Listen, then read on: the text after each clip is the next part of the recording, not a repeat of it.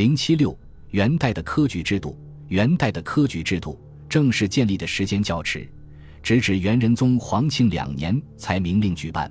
那时距元世祖忽必烈统一中国已有三十余年，但是，远在太宗窝阔台灭金之后，蒙古贵族集团占领了淮河以北的广大地域，便实行过科举取士的做法。太宗九年，采纳中书令耶律楚材的意见，下诏令段氏官戍呼和山西东路课税所长官刘忠，在淮河以北诸路设经义、慈赋、论三科考试儒生，凡能专治一科。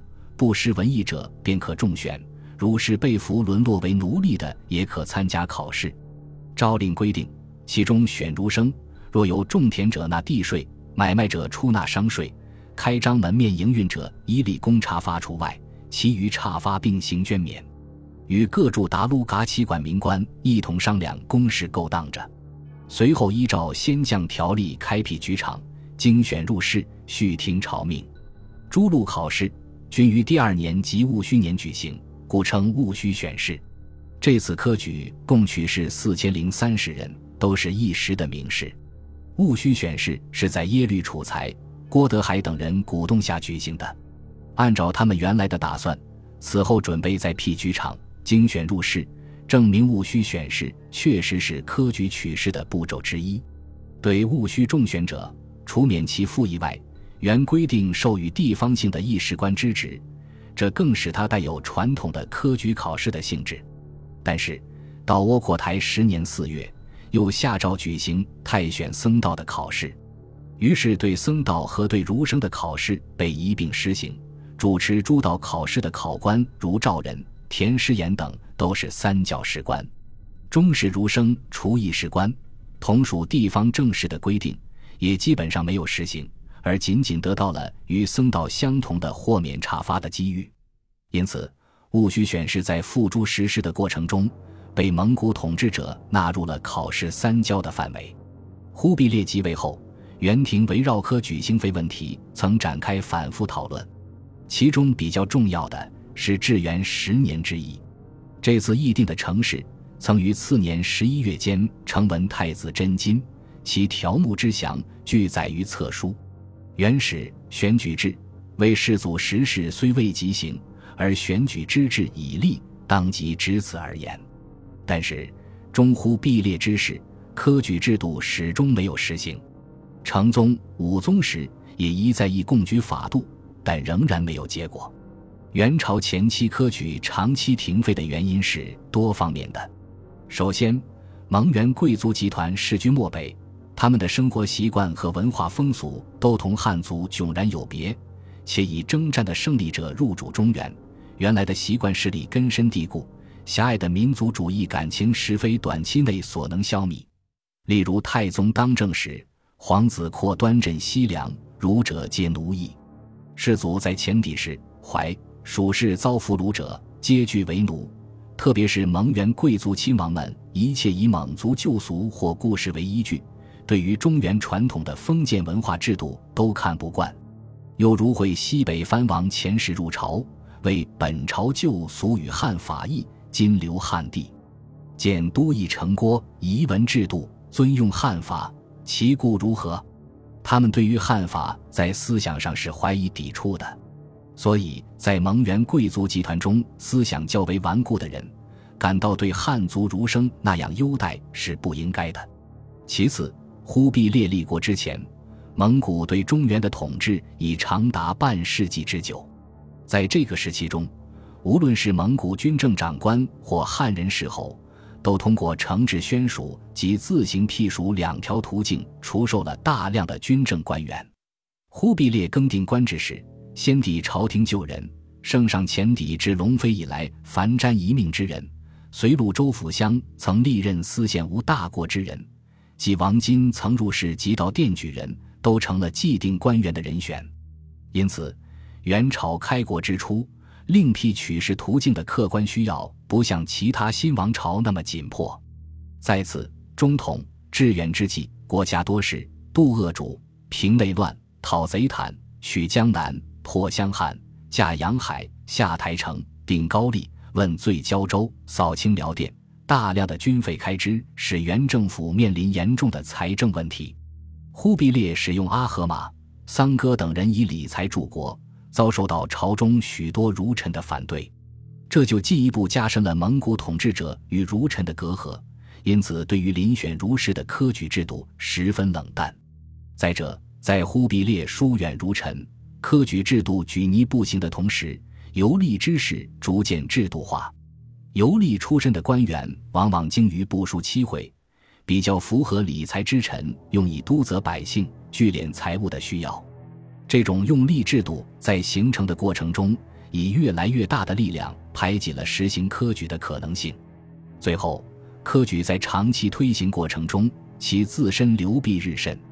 元灭南宋后，一部分儒士甚至痛呼“以学术误天下者，皆科举成文之士，如亦无此以自解矣。”元初接近忽必烈的一部分理学家，由于嫉恶宋金科场遗风，所以这重强调举办学校、做新人才，对立即恢复科举也不感兴趣。社会对以章句著书、声律对偶之学取士的严厉批评。也加深了蒙古统治者对科举制本身的不信任。由于上述种种原因，自忽必烈开国算起，元朝前期科举停飞长达半世纪之久。直到主张以儒治国的元仁宗即位，为了整顿吏治、改革由吏入仕制度带来的某些弊端，才重新提出求贤取士、合法为上的问题。皇庆三年末，元廷以行科举诏颁布天下。决定恢复科举制度的第一次考试在延佑时举行，故以延佑首科建诸史端。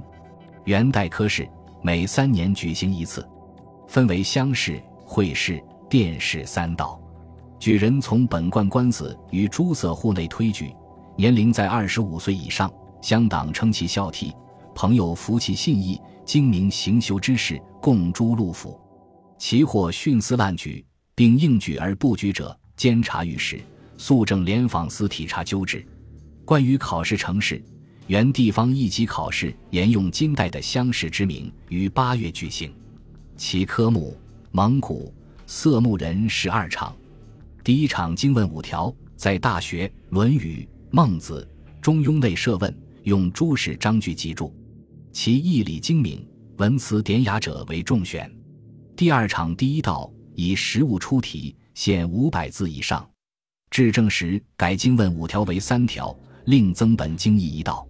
经问只在四书内出题，增本经义一道，需在《诗经》《尚书》《周易》《春秋》《礼记》内明一经，增加了难度。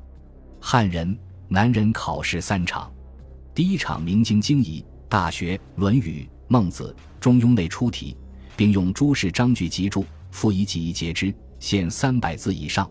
经义一道，各注一经，是以诸事为主；尚书以蔡氏为主；周易以程氏、朱氏为主。以上三经兼用古著书。春秋许用三经外，还可并用成一司书胡安国作的传。礼记用古著书，限五百字以上，不拘格律。第二场古赋，昭告、章表内科一道。古赋，昭告用古体，章表四六参用古体。至正时改古赋外于诏告，章表内又刻一道。第三场测问一道，经史实物内出题，不仅浮藻，唯物质叙述，限一千字以上成。蒙古色目人原是汉人，南人科目，中选者加一等祝寿。蒙古色目人作一榜，汉人、南人作一榜。第一名次进士及第，从六品；第二名以下及第二甲皆正七品。第三甲以下皆正八品，两榜皆同。答题时四书《诗经》采用朱祁，《周易》用程朱之说，《尚书》用朱熹门人蔡沈之说，《春秋》许并用左氏、公羊、谷梁三传外，其他儒家经典一律以程朱理学的阐发附会为本。中书省遵照上述诏令旨意，所列条目更为具体详细。乡试八月二十日。蒙古色目人是经问五条，汉人、南人明经经义二问，经义一道。二十三日，蒙古色目人是第一道，汉人、南人古妇昭告张表内科一道。二十六日，汉人、南人试测一道。乡试科场，全国共设十七处，从天下复试者中选合格者三百名到大都会试。会试于乡试四年二月初一举行第一场，科目与乡试相同。第三日为第二场，第五日第三场。会试共录取一百人，内中蒙古、色目、汉人、南人各二十五名。御史三月初七前期奏为考试官二员，监察御史二员，读卷官二员入殿随侍。考试内容为试策一道，每举一名，派遣薛带一人看守。汉人、南人试策一道，限一千字以上成；蒙古、色目人实物测一道，限五百字以上成。殿试诸生不再被处落，只是以所对策地气高下。重新厘定名次，以蒙古色目人为右榜，以汉人、南人为左榜，唱名公布。两榜各分三甲，第一甲各一人，赐进士及第，至从六品；第二甲赐进士出身，至正七品；第三甲同进士出身，正八品。元统元年，殿试曾稍异其制，右左榜第一甲各三人，皆赐进士及第。乡试、会试。除礼部韵略外，不许再怀写其他文字。举人试卷，个人自备三场文卷，并草卷各十二幅，在卷首书写三代姓名、籍贯、年甲，考期前月交投到印卷所。元代对应举之人也做出了限制：畅优之家即还废籍，若犯十恶奸盗之人，不许应试。举人于市场内无的喧哗，违者治罪，仍殿二举。举人与考试官有五服内亲，自须回避，仍令同试官考卷。若应避而不自陈者，殿二举。乡试、会试，若有怀邪及令人代作者，汉人、南人有居父母丧服应举者，并殿二举。元泰定元年三月，对于会试下地举人，拟定优待办法。对于蒙古、色目人，年龄在三十岁以上。并且两举不第者授予教授，以下授予学政、山长。汉人、南人，年龄在五十岁以上并两举不第者授予教授，以下的授予学政、山长。不愿做官的，另备国子园。元代科举考试，从延佑首科到元末，共举行过九次，期间由于伯言擅权，执意废科，还曾停科两次。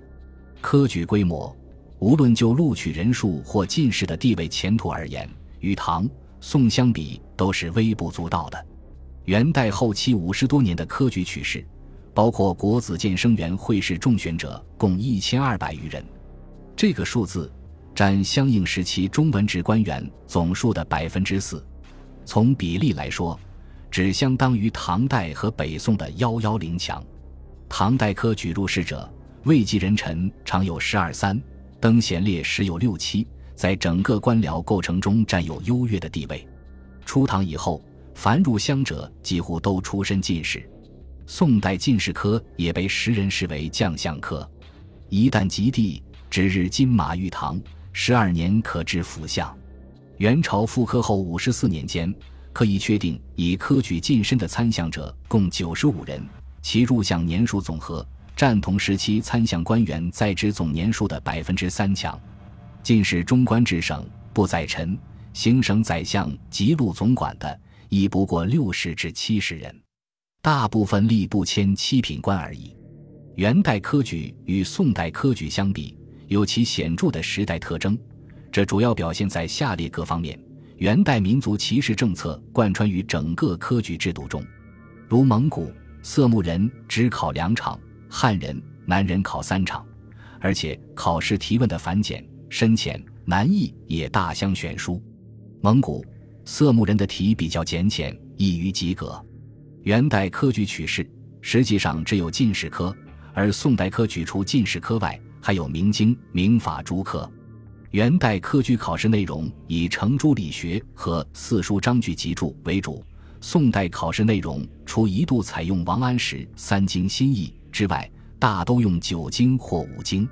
元代禁止应试的对象较宋代稍微宽些，只限于畅优之家疾患废疾，若犯十恶奸盗之人；而宋代则规定不许有大逆人司马以上亲，及诸不孝、不弟、隐匿工商异类、僧道归俗之徒。